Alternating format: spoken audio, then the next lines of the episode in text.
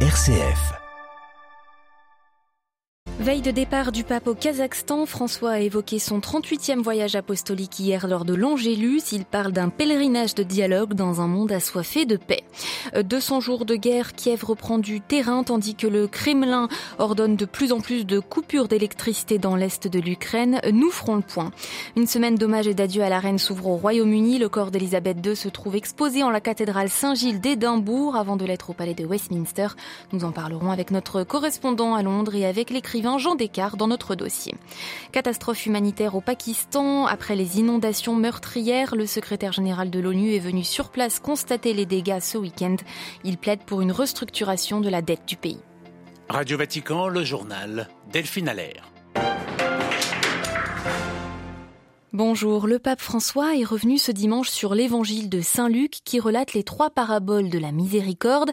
Avant de réciter la prière de l'Angélus, le Saint-Père a développé sa réflexion sur les trois protagonistes de ces paraboles, revenant sur l'inquiétude de Dieu pour tous ses enfants et invitant les fidèles à être attentifs aux enfants qui lui manquent le plus. Le compte-rendu d'Olivier Bonnel.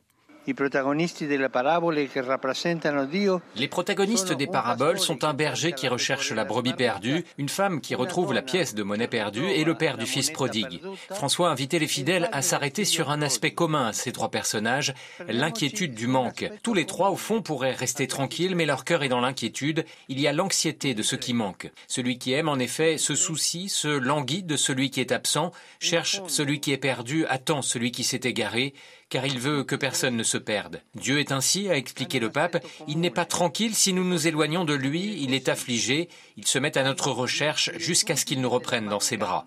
Souvenons-nous, a rappelé François, que Dieu nous attend toujours à bras ouverts, quel que soit le contexte de notre vie dans lequel nous sommes perdus. Comme le dit un psaume, a-t-il rappelé, il ne dort pas, il ne sommeille pas, il se tient près de nous. Le pape a alors demandé aux fidèles si, à l'image du Seigneur, nous ressentions cette inquiétude du manque. Sommes-nous nostalgiques de ceux qui sont absents, de ceux qui se sont éloignés de la vie chrétienne? Portons-nous cette inquiétude intérieure ou sommes-nous sereins et imperturbables entre nous? Le pape a conclu en demandant aux fidèles d'être à l'image du Père, toujours attentif aux enfants qui lui manquent le plus. Pensons à une personne que nous connaissons, a-t-il conclu, et qui n'a peut-être jamais entendu quelqu'un lui dire ⁇ Tu es important pour Dieu ⁇ Olivier Bonnel, le pape qui a lancé plusieurs appels à l'issue de l'Angélus. François a d'abord présenté ses vœux au peuple éthiopien qui a célébré son nouvel an hier. Le Saint-Père prie pour que chaque famille éthiopienne et la nation entière obtiennent le don de la paix et de la réconciliation. Le pape est également revenu sur son déplacement imminent au Kazakhstan, un 38e voyage apostolique à suivre dès demain en direct sur l'antenne et le site Radio Vatican Vatican News en français. Le Saint-Père participe au congrès des chefs des religions mondiales et traditionnelles. Il évoque un pèlerinage de dialogue et de paix.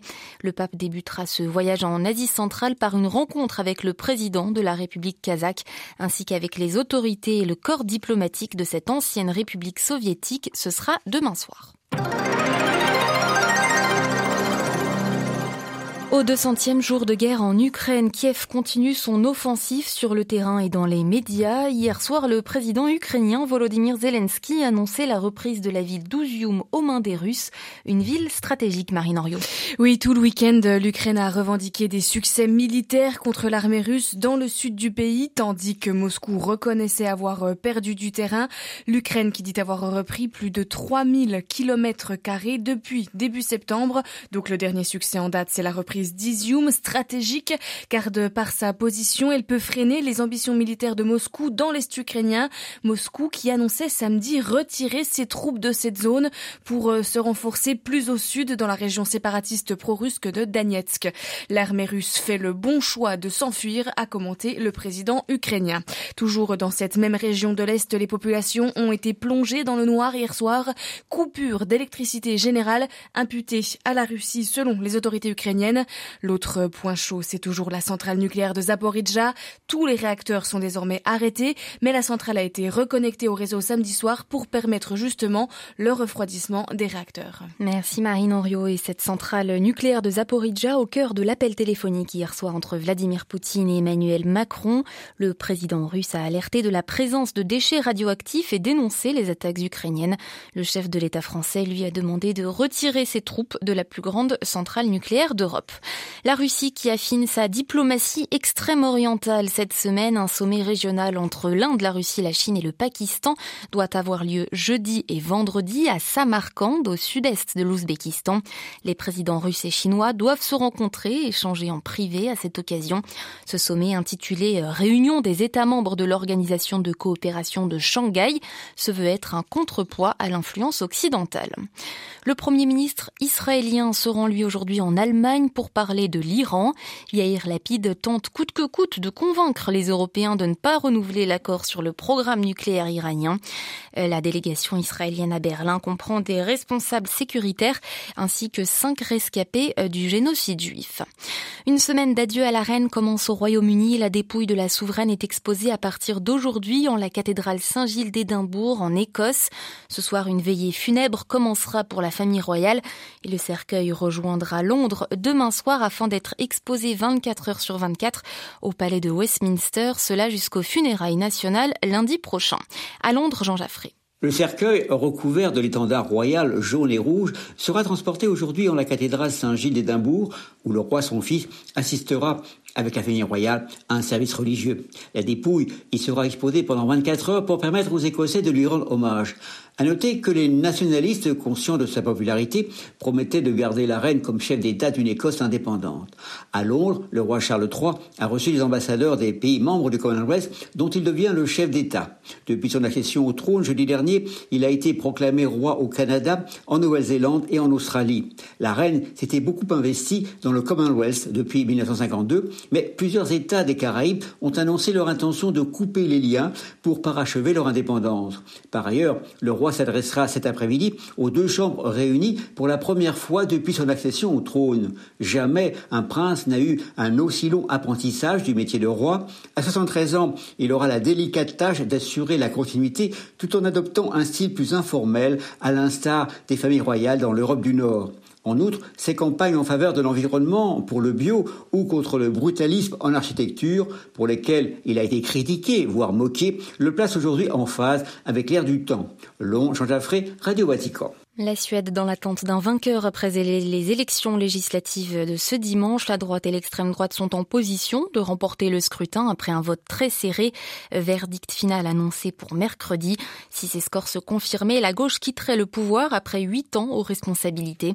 Parmi les grands dossiers internationaux, le prochain gouvernement suédois doit finaliser la candidature historique du pays à l'OTAN menacée d'un veto turc, ainsi que prendre la présidence tournante de l'Union européenne le 1er janvier.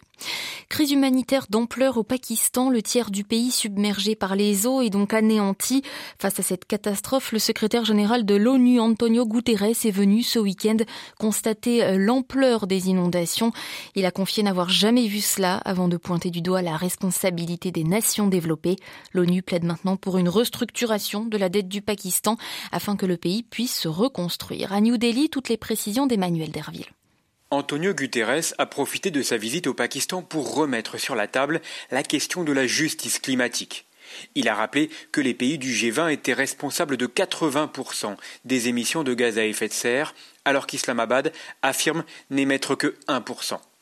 Le secrétaire général de l'ONU a donc milité pour une restructuration de la dette du Pakistan, détenue par la Chine, les pays du Golfe, les pays occidentaux et le FMI notamment. De son côté, le ministre pakistanais des Finances a réaffirmé la nécessité d'une réforme des impôts pour que la pression fiscale passe à 15% du PIB.